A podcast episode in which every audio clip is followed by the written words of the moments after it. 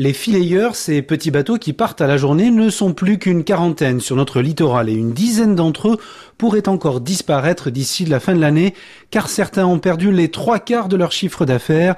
La saison de la sole, leur poisson emblématique, a été catastrophique, raconte Philippe, patron pêcheur à Dunkerque. La coopérative maritime l'année dernière avait eu 200 tonnes de sole de débarquer, ce qui représente à peu près 70% du chiffre d'affaires. Cette année, il y a eu 22 tonnes. Et c'est la catastrophe, les bateaux vont pas tenir euh, jusqu'à la fin de l'année, c'est impossible. Une situation due à la pêche électrique pratiquée par les seuls chalutiers néerlandais, affirme Stéphane Pinto, le représentant des filayeurs des Hauts-de-France. On a l'accentuation des pêcheurs hollandais à la pêche électrique chez nous à plus de 80% du temps, là où il n'allait pas avant. Donc le poisson n'a plus aucune chance. Ils le traquent dans tous les coins et le recoins de la mer. Eux-mêmes, ils l'ont dit, ils ont multiplié par 4 voire 5 leur capacité de pêche. Donc il y a eu un effort considérable de pression de pêche sur la sole qui fait qu'à un moment donné, bon ben on a commencé à pêcher pêcher. Maintenant, si cette technique de pêche est capable d'exploser le dos d'un cabillaud, euh, qu'en est-il des alvins et des œufs des sols qui sont là sur les bancs de Flandre ou autres en train de pondre et de poser leurs œufs pour pouvoir régénérer ce stock? Des conséquences directes sur la ressource et le stock de poissons que constatent les scientifiques, rappelle Mathieu Colletter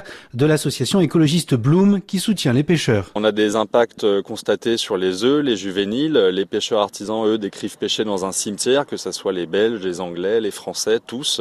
Euh, et donc on a eu des dommages sur les écosystèmes qui sont très importants. C'est proprement scandaleux. Il est temps que ça cesse. Il n'y avait donc plus d'autre choix que d'en passer par la justice pour faire reconnaître l'illégalité des bateaux néerlandais qui sont équipés en pêche électrique à près de 85%, alors que les textes européens disent 5% maximum. Maître Sébastien Mabille est l'avocat qui a rédigé la plainte. On vise clairement les 70 chalutiers néerlandais qui sont équipés de licences euh, illégales en infraction avec le droit communautaire.